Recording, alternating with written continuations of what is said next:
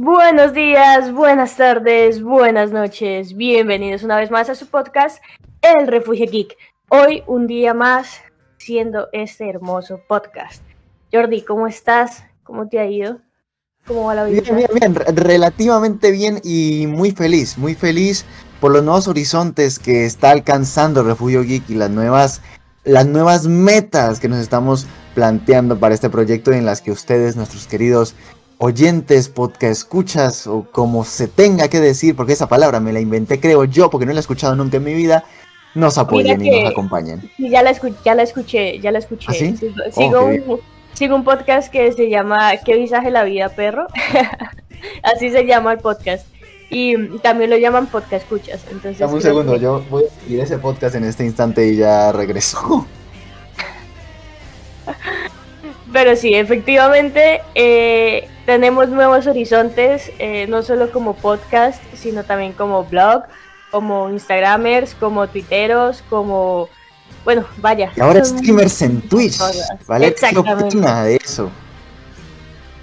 Pues, a ver, yo me siento una anciana en Twitch porque, porque yo no conozco nada sobre la plataforma. Apenas con Jordi es que, que vine a conocer un poquito más de, Twitch, pero pues ahí vamos, haciendo streams y pues bueno, también hay los que nos están escuchando por acá si quieren conocer nuestros bellos rostros y conocer pues a todo el equipo de Refugio Geek porque no solamente somos Jordi y yo, pues hay, más gente eh, en el blog y gente pues en la cápsula de tecnología o como ustedes lo conocen, el Refugio del Fénix. Así que pues felices, contentos y, pero sabes qué, estoy más contenta aún de hacer este episodio. En serio. Claro que yes. Porque, nosotros diversificamos, nosotros diversificamos, no quiere decir que porque ahora hagamos streams en Twitch, solamente vamos a hacer streams en Twitch. No, no gente, el podcast semanal esperemos, porque no hemos podido hacerlo semanal ni una vez este año, pero bueno, va a seguir, va a continuar gente con este formato que a ustedes tanto les gusta. Y por supuesto, como dijo Val, si quieren conocer nuestros rostros, si quieren interactuar con nosotros de manera directa, incluso estamos planeando nuevas dinámicas para que ustedes se sumen, para guiar el debate respecto a lo que ustedes dicen en el chat. Pues gente, váyanse a las transmisiones en Twitch todos los viernes aproximadamente a las 4 de la tarde, decimos aproximadamente porque uno, nunca sabe, qué pueda, uno nunca sabe qué puede ocurrir. Hora Colombia, 4 de la tarde, twitch.tv barra el refugio geek. Efectivamente, ahora ya pasamos de, de los anuncios como tal pasemos a, lo que vinimos, a hablar de la segunda parte de Lucifer y de lo que viene de Lucifer. Así que pues tenemos no es específicamente de Lucifer, pero bueno, eh, que se viene, que vienen cositas y yo quiero ver esas cositas. Eso sonó mal. Pero bueno, vamos a, vamos a darle inicio a, a la introducción de El Refugio Geek.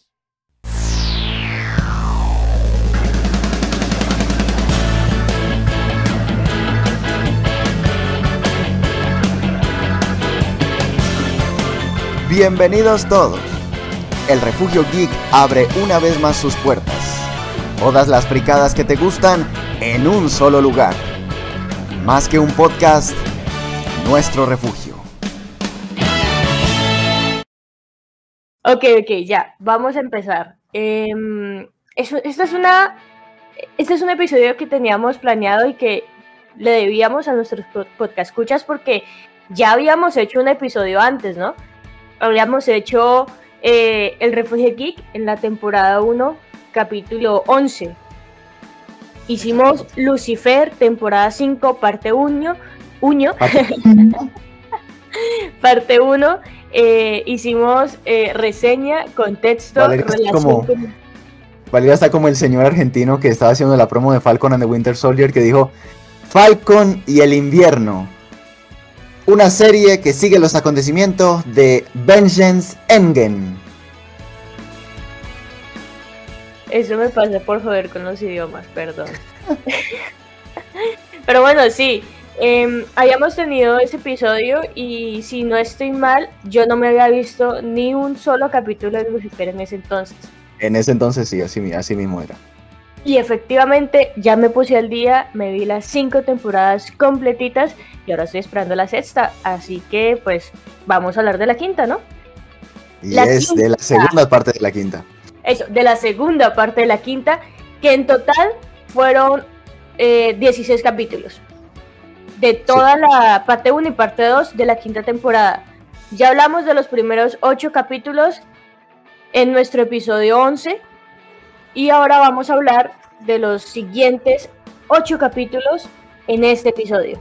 Así que, Jordi, quiero que quiero que me cuentes qué expectativas tenías. Bueno, yo francamente tenía expectativas muy grandes y que al menos narrativamente hablando se cumplieron. Porque algo que yo siempre había echado en falta en la serie de Lucifer era la trama bíblica que, que los cómics de Lucifer tienen. Los cómics de Universo Sandman de Lucifer tienen una trama bíblica y mitológica grandísima, grandísima.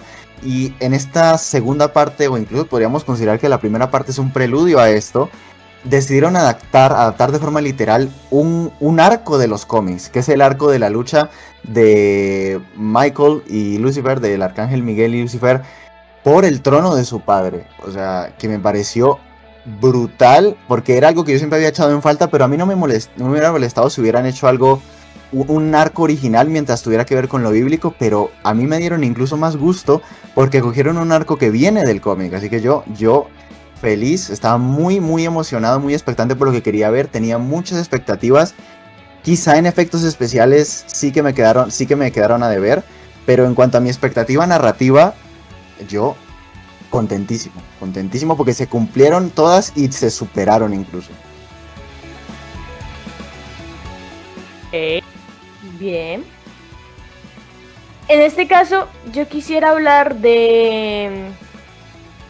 Es que quisiera hablar de. A ver, está el primer episodio de la segunda, de la segunda parte de la temporada 5. Oye, me es muy difícil decir esto.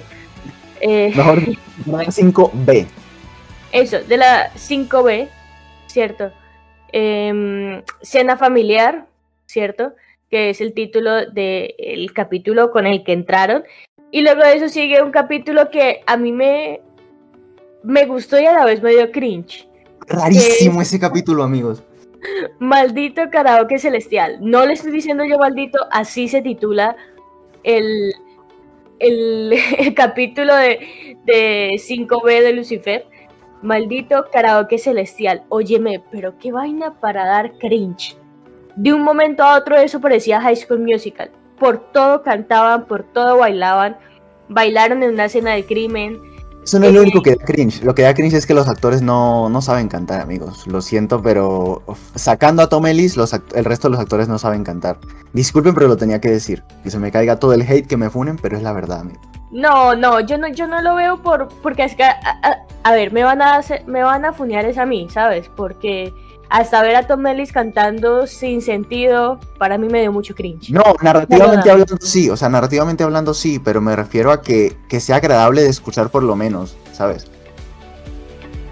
Ah, ok, ok, sí, pero no sé, o sea, la verdad ese capítulo fue muy raro. Yo la verdad dije, o sea, ¿qué carajos estoy viendo y por qué estoy viendo esto? ¿Sabes? Me gustó más el capítulo 4 de la temporada de la temporada 5A que era el capítulo blanco y negro, que creí que era el que menos me iba a gustar de la temporada y finalmente, este no es que no me gustara casi, sino que me gustó más. Siento que narrativamente hablando eh, aporta mucho más ese capítulo 4 a blanco y negro que este capítulo musical, que al final es para decir, ¿no? Que Dios está perdiendo sus poderes, lo cual al final resulta siendo una manipulación psicológica de Michael, pero eso es 30 segundos del capítulo. ¿Sabes? Entonces... Eh, eh, eh, Bueno, sí. Ese, es un capítulo, ¿cierto? Ya después de, ese maldito karaoke celestial, ya empezamos con Cara de Diablo en reposo, Daniel Espinosa desnudo y asustado, un pequeño acecho inofensivo. capítulo ese. Eh, Daniel Espinosa desnudo y asustado. Sí, sí, sí, sí. De mis favoritos de la temporada. Sí, sí, muy bueno. Eh... maltratarme un poco, pero, pero no sé, siento que el crecimiento del personaje fue tan grande y fue, fue el, la culmen del personaje para para lo que vendría en capítulos posteriores, ¿sabes? La redención completa del personaje, la, superación del personaje para después eh, poder, pues, entender, o entender no, sino asimilar que, que lo que estábamos viendo era el último reto del personaje. A ver, creo que cuando yo me di cuenta la forma en cómo estaban manejando la narrativa de, Dan, em, no sé, yo dije, algo va a pasar, algo inesperado, algo importante va a pasar con este personaje. Por eso no lo están mostrando tanto, porque viéndolo bien en las temporadas pasadas, no había tenido, no había tenido tanto protagonismo. O sea, sí, pero no, ¿sabes? No como como lo pudimos ver en esta temporada, en esta segunda parte. Entonces, bueno, ahí si quieren saber más, Daniel Espinosa es nuevo asustado, muy bueno, ahí van a conocer un Gran poquito más del personaje, muy buen capítulo. Eh, un pequeño acecho personaje incluso que era algo que en lo que casi nunca habíamos ahondado. ¿Qué cosa? Del pasado del personaje, que es algo que no habíamos ahondado cuando vemos al ah, mexicano, que es alguien que él conocía, e-, es del pasado, pero o sea, este capítulo, a pesar de que lo maltratan bastante, es casi un... Literalmente se llama Descubierto de al desnudo o, el video del desnudo. ¿Por qué? Porque realmente es el personaje al desnudo por completo, toda su historia ahí, un libro abierto. Creo que también de forma literal. Obviamente, porque esta serie juega mucho con ese tipo de cosas, pero digo que el título también le pega por eso. Pero bueno, sí, ya. Eh, Jordi, déjame terminar de leer los, los títulos, por favor. Em, terminamos. Un pequeño acecho inofensivo, nada dura para siempre. Es así como va a terminar. Y una oportunidad para un final feliz. Esos fueron los capítulos que se estrenaron este 28 de mayo del 2021. Oye, que esto se publica casi un mes, ¿eh? Mañana es 28, o sea, cuando estamos hablando esto no, pero eh, si lo escuchan el día de salida, mañana es 28 de junio. Eso, o sea, sé que ustedes terminan como casi todos eh, ocho capítulos en una tarde, en un día, en una mañana, pero bueno, hay muchos que, que, paso a paso se lo vieron, entonces pues ahí les dimos un mes. Mentiras, la verdad es que estábamos bien cogidos de trabajo, pero Dios mío, aquí estamos. Entonces, em, ¿qué otra cosa? ¿Qué otra cosa? Di algo porque yo ya, ya, no sé qué decir al respecto de la serie. Que, que Valeria dijo los títulos de los capítulos y ya no supo qué decir al respecto. No, no, es que... Por eso yo estaba hablando de cada capítulo en particular, pero Valeria, déjame terminar de decir los títulos, maldita sea. Como que, hey, abramos el debate, por favor. Mira, es que yo no sé qué decir más al respecto de la serie porque, pues me conoces, yo soy muy mala para no decir spoilers. Oye, pero si hace rato estamos diciendo spoilers, o sea, creo que este capítulo, esto evidentemente tiene que venir con spoilers porque, porque o sea, eh, la idea es que si dimos un mes es para que la gente ya se la haya visto, ¿sabes? Ah, ok, bueno, entonces vamos a hacer spoilers, sí, porque... Hasta aquí, hasta aquí, el capítulo con spoilers, digo, sin spoilers termina. Si no te has visto la temporada, pues bueno, eh, continúa bajo tu propio riesgo, como ponemos en los artículos de las reseñas de Loki. Por cierto, reseñas de Loki eh, en el blog, amigos. Pero eh, a partir de aquí va... Vamos a ir con vamos a empezar y creo que vamos a empezar con Daniel. O sea, Daniel Espinosa, quería hablar más de él, pero sabes, o sea, terminé de decir los títulos, esperaba que comentaras algo, que eres más bueno, pues hablando sin decir spoilers. Entonces... yo ya hablé lo que podía decir sin decir spoilers ahorita cuando me preguntaste mis expectativas, ¿sabes? Sí, sí, sí, tienes razón. Bueno, mira, ahora sí con los spoilers. Em, Dan, Dan, tenemos un final de Dan que nos pone a todos a llorar. O sea, yo ya había llorado con Lucifer, pero no de esta manera. No de esta manera. No viendo a Trixie preguntarle a Lucifer si, si lo que le decía era verdad, que él nunca miente, ¿sabes? Entonces, vemos un crecimiento de un personaje y luego de eso nos lo quitan. Pero a, a raíz de habernos quitado ese personaje, es que se da inicio a los, si no estoy mal, dos últimos capítulos. Al último. Al último exacto, fue como... Sí, sí, al último, porque al final del penúltimo capítulo es que vemos a un Lucifer realmente dolido y con rabia. y que ya toma acción. O sea, un Lucifer tomando acción como es, ¿sabes? Porque por lo general toma acción y toma como diversas acciones que uno dice, mano, vas perdido. Pero aquí fue directo al grano y nos dimos cuenta que pues gracias a eso, al final Lucifer termina eh, encarando a Michael en la batalla. Vemos cómo se declara a Chloe y dice esas, si no estoy mal, ocho palabras. I love you. Tiene ocho, palabras, ocho palabras, ocho letras. Ocho letras. Iba a decir, ¿cómo? ¿Ocho palabras I love you? Ocho palabras ahí, un discurso muy grandote. No, ocho letras, ¿cierto? Sí, ocho letras. Ocho letras a, a Chloe y pues ahí volvemos otra vez a llorar. Yo no sé, pero yo lloré en esa parte. Yo soy muy llorona. Y eh, luego pensamos que Lucifer murió. O sea, nos dejan ahí un ratito como miércoles, esto fue todo y cómo van a ser la sexta temporada, ¿sabes? Y ¡pum! Lo que algunos esperaban, otros no. Lucifer se convierte en Dios. A Michael le salió, como decimos por aquí, el tiro por la culata, prácticamente. Ver a Michael arrodillado también en la última escena eh, es sin duda una de las escenas de justicia poética mejor construidas en la historia de la televisión. Sí. Sí. no, sé. no, no, no, sé qué más te puedo decir al respecto. Es que Mira, la, batalla empieza como, si te soy sincera, yo no tenía muchas expectativas de esa batalla. Uy, la batalla es, o sea, a mí me pareció, me perdonan, después de haber leído, el, pero habiéndole, habido leyendo el cómic de ese arco, o sea, eh, eh, el, ese arco en los cómics, tengo que decirte que esa batalla me pareció terrible, amiga. Terrible. Mira, pero intenta ponerlo en el contexto de lo que nosotros veíamos de Lucifer. Lucifer por lo general es comedia también. Todas las temporadas tiene comedia. Y si un momento a otro vamos a sacar eso para ya hacer una batalla muy seria, y una batalla así tipo, no sé, como en los cómics. Simplemente si Ciclo, muriendo atravesado por Michael es comedia, digo sinceramente yo que... Mira, es comedia, es, comedia cuando comienzan a cantar Another Bad ta, ta, ta, no me pongas el episodio, no me pongas el episodio de música cuando está hablando de la batalla final, por favor. La batalla final pasó eso. Es que no te acuerdas. ¿No te acuerdas sí, sí, que eso pasó?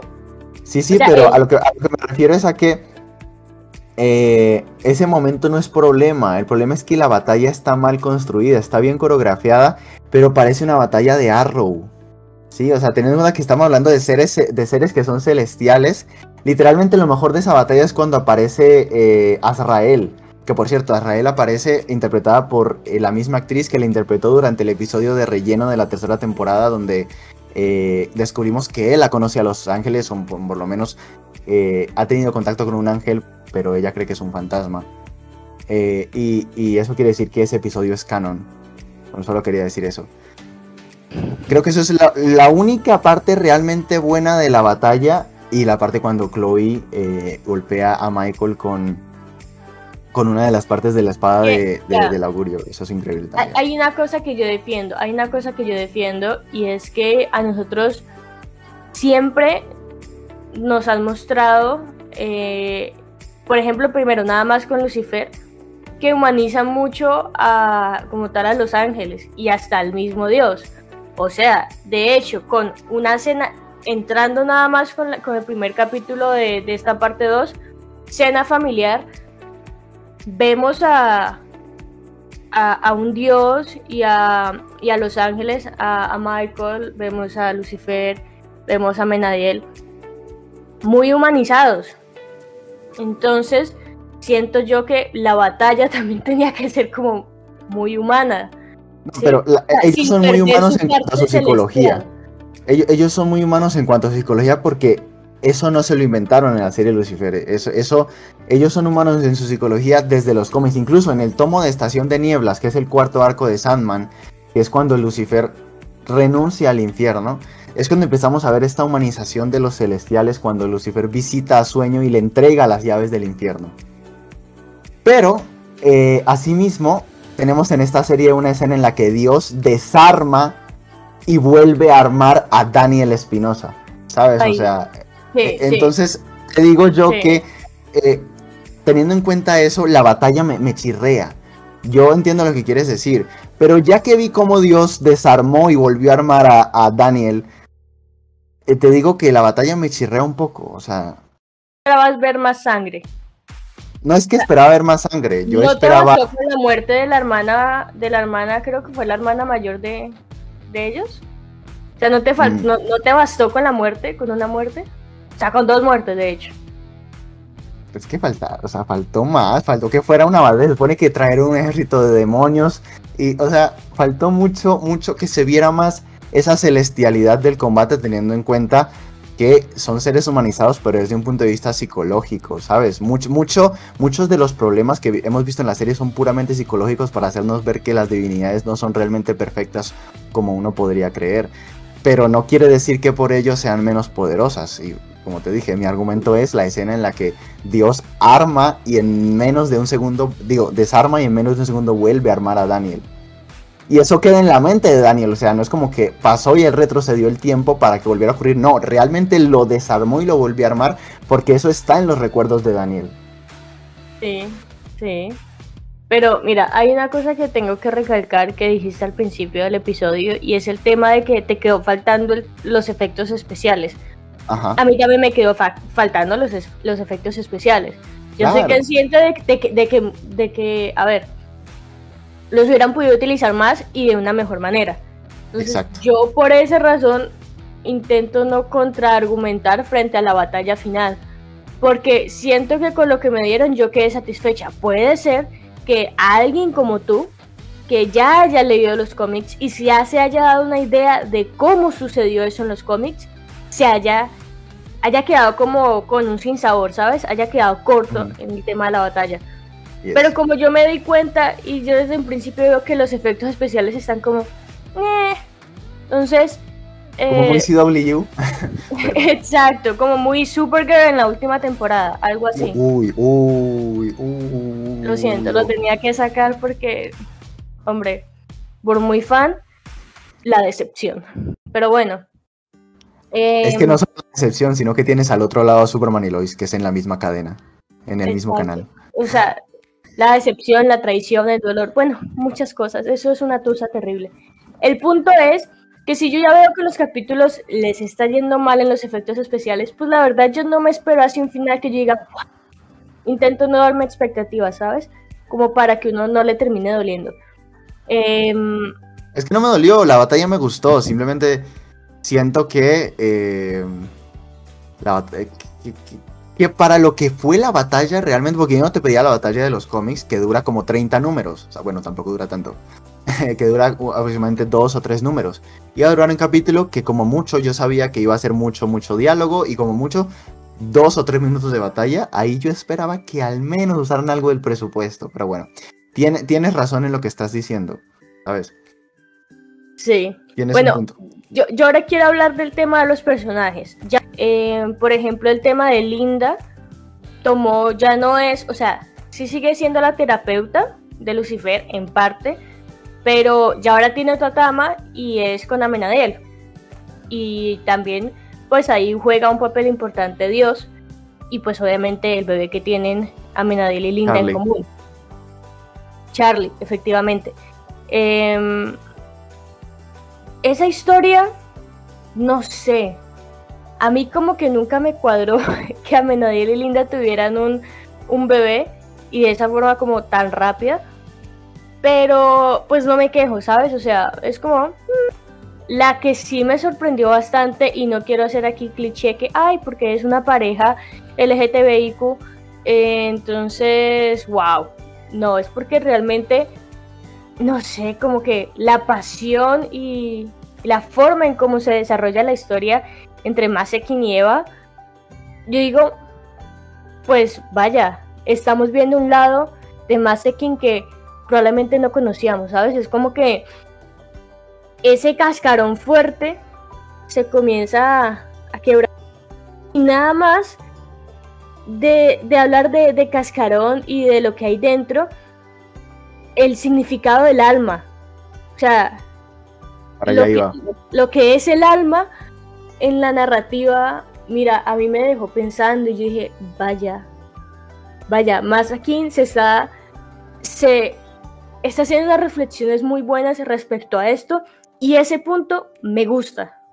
Me Creo gusta. que es de las cosas, aparte de la trama principal, de las cosas que más me gustaron cómo fueron llevadas en la temporada. ¿Por qué? Porque te hacen darte cuenta de qué significa tener un alma, ¿sabes? Porque uno podría creer por la, creencia bíblica que tu alma es tu espíritu y es la que va a subir al, al cielo o al infierno y tal, ¿vale?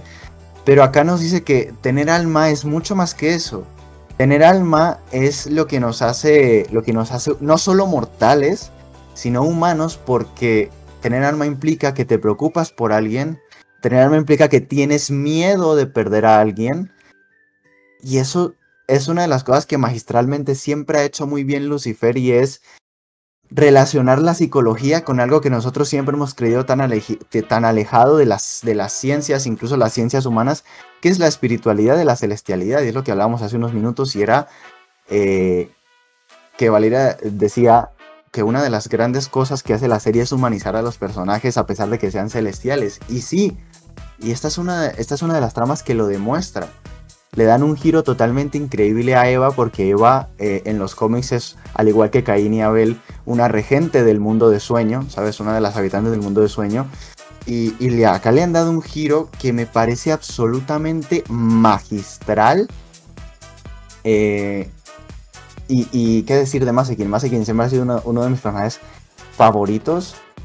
Y, la conversación que tiene con Dios, donde eh, es Dios quien impulsa esas reflexiones cuando le dice, tú eres perfecta tal y como estás. Yo para qué te voy a dar un arma, un alma, ¿sabes? ¿Para qué te la voy a dar yo de mi mano si tú en estos cinco años que llevas en la tierra te has encargado de irla creando? de más indirecta se lo dijo realmente. Y Sí, ya claro, pero- fue con el tiempo que quien dijo, ah, miércoles, es esto. Y de hecho, cuando ella se dio cuenta que, que había estado construyendo un alma, a mí me parte, me parte por completo. Y creo yo que ya hemos hablado de todos los... Ah, bueno, no. Antes de tocar este tema, Chloe, ni no de de, Chloe. ni de Ella, que sobre él hay una teoría que es muy interesante y que me gustaría comentarla contigo ahora, porque quiero, quiero saber qué opinas. Sí, dime. Ahora que ya conoces Sandman, ¿sabes? Porque hay gente que está relacionando eh, a Ella con, con, con las historias de los Eternos. Ok, sí, dime. No, no, no, eh, sigamos hablando, so- terminemos eh, de Ah, hablar ok, de, de Mase. de, de Masekin, que tú estás diciendo que eso te Ok, parte. Vale, eh, no, es que quería con eso ir como ir finalizando, pero vale, porque se me había olvidado Chloe, la una de las protagonistas. Eh, me partió el alma cuando muere Dan y Oh. Masekin está en el está en el armario, no, está como que sacando unas cosas de él en el Tiene la cuarto camiseta. tiene la camiseta Chloe. camiseta, sí, y comienza a llorar y dicen, quítenmela, o sea, quítenmela, quítenmela, o sea, no quiero sentir este dolor, o sea, estoy llorando, estoy sintiendo esto tan fuerte, siento que me estoy quebrando por dentro, decía. Todo por culpa de, del alma, o sea, tengo alma y por eso es que estoy sufriendo, ¿por qué? Y comienza a decir, malditos mortales, una vaina así. Y ver a Masekin, la dura Masekin que vimos durante todas estas temporadas, romperse de esa manera. Ya la habíamos visto romperse eh, con Eva, ¿sabes? Pero aquí con Dan, con la muerte de Dan, primero vimos un acercamiento em, como de mejores amigos. En Eso iba a la, decir, es que era su mejor amigo. en la, en la de Daniel, en el, en el capítulo de Daniel Espinosa desnudo y asustado, que me pareció, o sea, me pareció hermosísimo, hermosísimo. Eh, la forma en cómo, cómo su amistad evolucionó. Y si te das Y- cuenta, es una trama que se venía construyendo desde temporadas pasadas y en cada temporada había una puntada a eso, a que ellos Sí. trabajaban juntos, a que ellos, eh, a que Dan le ayudaba con su trabajo de cazarrecompensas, a que Dan fue quien la metió eh, en la policía con eso de los cazarrecompensas. Entonces, cada cierto tiempo se da una puntada de, de cómo iba creciendo esa amistad, a pesar de que no era algo exactamente constante, pero tú nunca te olvidabas que eso estaba ahí. Efectivamente, y, y luego ver cómo esa amistad llega a su final y llega a su final no solamente con la muerte de Dan, sino con el inicio de que nos damos cuenta que Masakin tiene un alma, eh, vaya, destroza bastante. Eso era lo que quería decir, destroza bastante, pero da un significado a esa trama que estaban construyendo eh, toda esta temporada. Así que, hombre, espero que no le rompan más el corazón a Masekin y que no sienta tanto dolor. Yo siento que ella va a renunciar a su, a su, a su deseo de ser la reina del infierno y va, y va a querer vivir una vida. Porque esta serie siempre es muy irónica. Por ejemplo, Lucifer al final pudo entender por qué su padre tenía tantos caminos misteriosos, ¿sabes? Dios por fin pudo decirle a su hijo y a sus hijos, te amo. Lucifer pudo por fin decirle a Chloe, te amo, ¿sabes? Y, yo creo que eh, finalmente Masekin va a entender que su madre, a quien tanto odiaba, realmente, pues ella va a terminar viviendo igual que ella, porque va a tener ese aprecio por, por la vida mortal, ¿sabes? No sé. No pues sé, siento que, puede, haber un giro de 180 grados y, puede que Masekin termine siendo la reina del infierno. No, sí, claro, es que sería lo lógico y por eso no creo que vaya a pasar porque sería lo lógico que ocurriera, ¿sabes? Sí, pero también es lo lógico de que ella termine eh, siendo más humana que demonio, como Lucifer, como Dios, como todos, ¿sabes? también sería lo más lógico eso, que ella también se humanizara.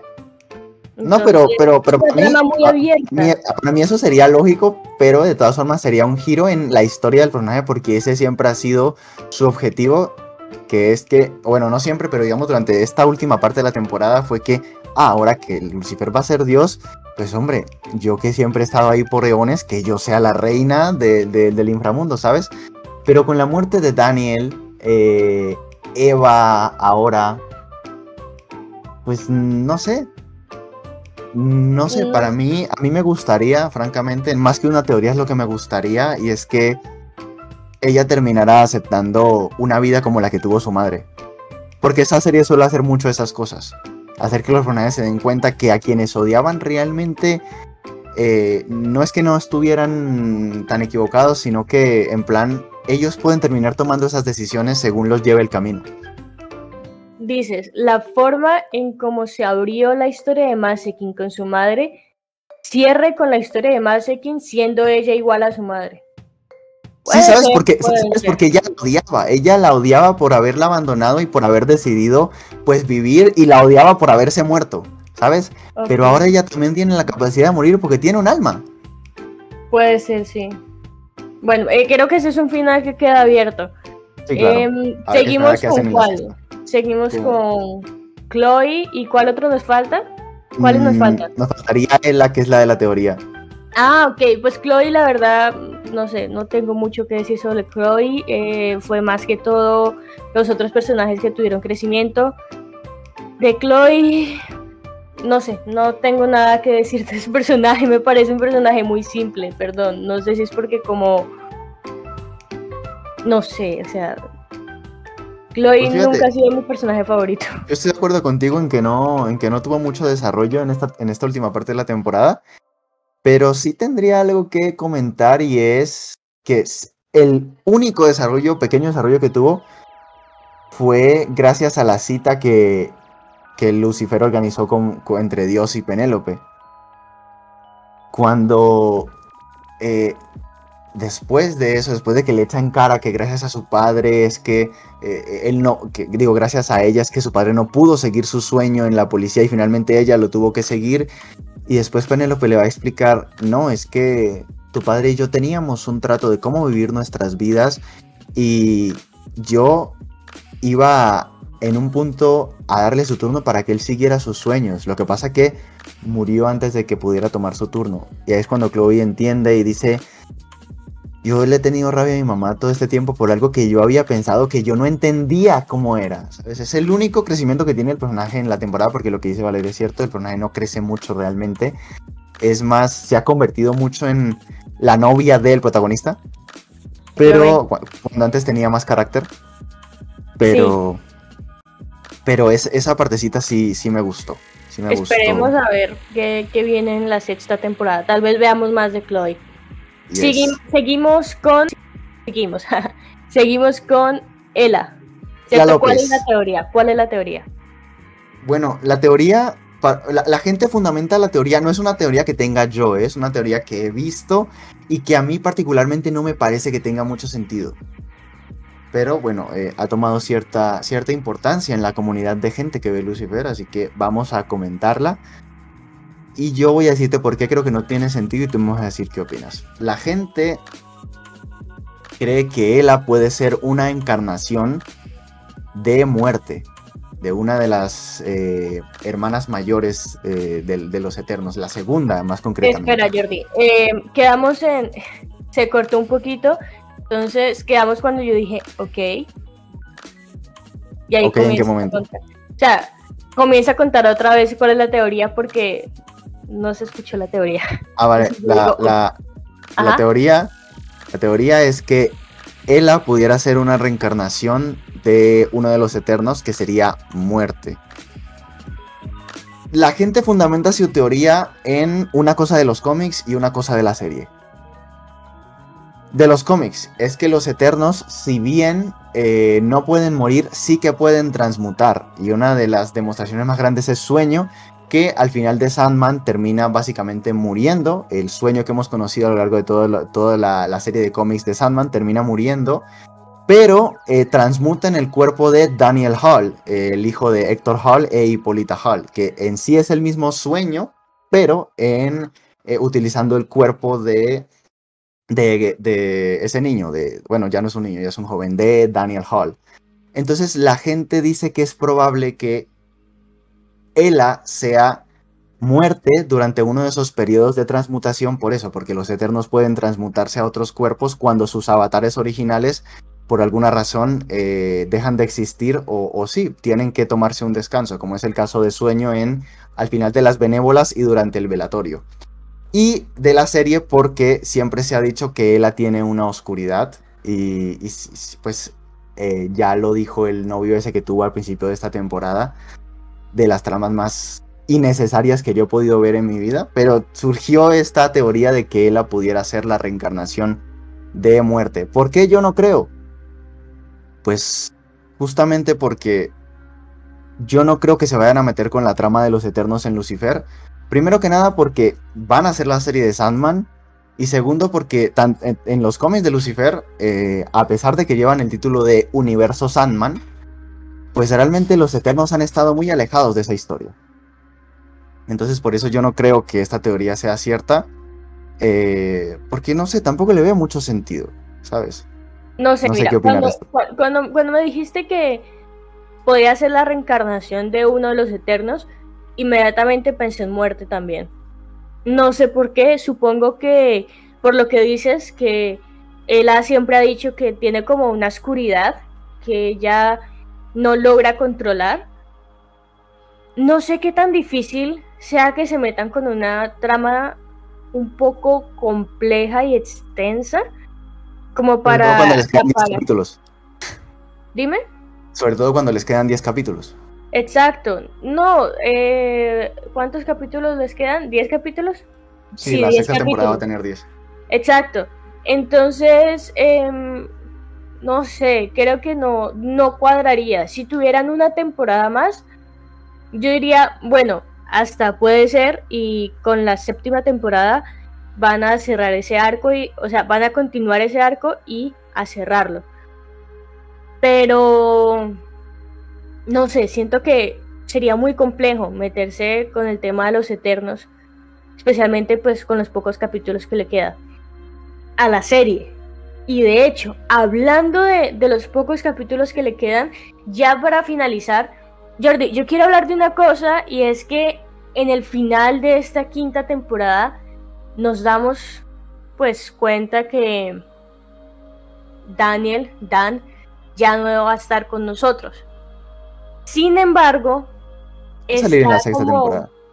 Sin embargo, está esa duda si va a estar o no va a estar en esa sexta temporada, porque Daniel muere. Pues estuvo en el rodaje, ¿eh? Él estuvo en el rodaje, puede ser porque él va a dirigir el capítulo 1. No, sí, claro, pero... Va a dirigir el capítulo 9. O sea, él va a dirigir capítulo 1 y capítulo 9. Capítulo 9, sí. Entonces, de hecho, va a dirigir el capítulo 1 que se llama Nada cambia nunca por aquí y el capítulo 9 Adiós Lucifer. Entonces, puede ser que haya sido por eso, pero también está el tema que dijeron que de hecho hay una trama que está abierta con él, hay una trama que está abierta con él. Que él está en el, en el infierno, exacto. Entonces, no sé si tal vez vamos a ver. ¿Será que Dan puede revivir? Me hago Revivir no creo, pero sí estar en el cielo tal y como lo hizo el señor a la carretera perra. sí, sí, sí, sí, pero no, no, no. Hablo de porque porque es que no me gusta que Trixie se quede sin papá. O sea, me partió mucho se por lo que te gusta. Me, me, me, partió mucho el corazón, entonces, eh, no sé, ¿hay posibilidades, Jordi? Señor Jordi. Sí, teóricamente ahora que Lucifer es Dios, sí que hay posibilidades. Pero yo creo que, que, lo que va a terminar pasando es que va a haber un, no sé si un episodio completo, pero sí una subtrama en la que ya sea Lucifer o Chloe, o ¿te imaginas que la misma Trixie? No, no sería demasiado. O más Kim eh, vayan a visitar a, a, Dan en a Daniel en el infierno y le digan, para que tú puedas salir de aquí tienes que superar esa culpa, tal y como tal y como lo hizo a la carretera perra, y, y así pueda ir al cielo. La culpa es la muerte de, de, se me olvidó el nombre, de la esposa de Dios, ¿cómo es que se llama? De Charlotte Richards. De Charlotte. ¿Esa será su culpa? Pues ¿Su tortura? En realidad, él tiene muchas culpas. Tiene un montón de culpas. Haberse acostado con. O sea, me refiero a culpas de que él siente y que él ha manifestado que siente. El haberse acostado con. Con la esposa de Dios. Y sí, evidentemente la muerte de Charlotte Richards, de la mortal Charlotte, de la mortal Charlotte Richards.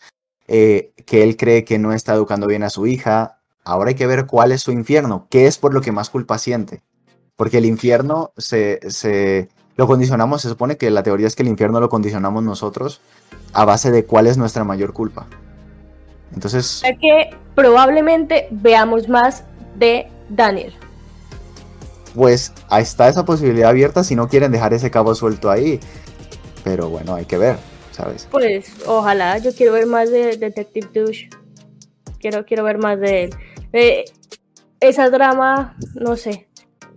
La muerte del, fue, fue muy fuerte, ¿sabes? Entonces, pues espero verlo en la sexta temporada y pues también quiero fijarme en los capítulos que va a dirigir, a ver qué tal. espero, salir, espero verlo saliendo del, del, infierno, realmente. Necesito que vaya al cielo. Sí, sí, se necesita... Em, ¿Cómo se llama cuando uno como va al confesionario y luego ya se siente como aliviado, no sé, no me acuerdo muy bien la palabra como es. La absolución de sus pecados, en este caso de sus culpas. Efectivamente, sí. Y bueno, creo que con esto terminamos eh, este episodio, ¿cierto? Sí, sí. Con esto ya finalizamos. Queda una temporada aún de Lucifer y después, eh, casi inmediatamente después se nos viene la serie de Sandman. Así que, ojo, eh, que material de, celestiales y eternos, hay mucho todavía por delante. Hombre, sí, ve, y yo no, yo no te había dicho a ti, gracias por regalarme el audiolibro de Sadman. Yo quiero una opinión corta y, con spoilers o como quiera hacerla, eh, ya es para cerrar el episodio, tómalo como una despedida. Tú despide el episodio dando una opinión corta sobre Sandman, porque tengamos en cuenta que eso tiene mucha relación. Los cómics de Lucifer se publican bajo un sello llamado Universo Sandman, así que. Ok. Bueno. Los dejo con Val eh, con su opinión sobre los primeros tres arcos argumentales de Sandman. Al principio empieza muy enredado, la verdad. Tienes que cogerle el tiro, especialmente, bueno, en mi caso fue porque estaba en estaba castellanizado, por decirlo así, o sea, estaba con el acento español y es un audiolibro y para mí fue como complicado entender al principio, pero ya ya luego lo fui cogiendo el tiro. No quiero dar muchos spoilers porque más que una reseña del audiolibro de Satman y ahora que viene la serie de Netflix, es una invitación, o sea, es una invitación a que escúchenlo, o sea, a que escuchen ese audiolibro. Miren, ustedes mientras están lavando la losa, mientras están barriendo, haciendo oficio, haciendo, no sé, em, montando en el bus, en el carro, pueden ir haciéndolo y van a conocer una trama muy bonita de los Eternos que, bueno, bonita frente a las reflexiones que te puede dejar, ¿saben? Porque hay muchas descripciones que son un tanto grotescas y pues bueno, tiene que serlo así porque pues es un audiolibro, tienes que meterte como tal en la historia a través de lo que escuchas. Así que vas a conocer un poco más de los Eternos, vas a conocer un poco más de, de Satman. Creo que es una muy buena entrada antes de verte la serie que va a producir Netflix. Así que nada, una invitación por Audible, si no estoy mal, es la plataforma de Amazon de audiolibros de Amazon, sí. De audiolibros en donde pueden conseguir esto no está patrocinado por si acaso, en donde pueden conseguir el libro de Sadman. ¿Está narrado por quién, Jordi? Está narrado por eh, Carlos Bardem y Mina El Jamani como muerte, eh, Carlos Bardem como Neil Gaiman y Carlos Di Blasi como Morfeo o Sueño, el dador de formas, el señor de los sueños, Kaikul, 30.000 nombres tiene. Así mismo. Así que, bueno, recuerden, tienen que escuchar el audiolibro de Satman.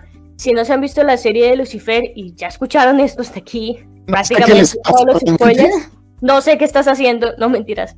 Eh, ve y míratelo. Em, y bueno, a esperar la sexta temporada de Lucifer, que también vamos a estar aquí hablando sobre em, el final de la serie como tal. Así que, bueno, muchas gracias por escucharnos. Recuerden, estamos en Twitch todos los viernes a las 4 de la tarde, hora Colombia. barra Refugio Geek. Dilo más despacio. Twitch.tv barra El Refugio Geek. Efectivamente, en Twitter nos puedes eh, seguir como, Jordi. Geek barra baja refugio. Y en Instagram como arroba el guion bajo, refugio, geek. Así que nada, gracias. Y Jordi, ¿cuál es la mejor forma de despedir un episodio de este hermosísimo podcast? Hasta la próxima. Y que Lucifer, o sea, Dios los guarde.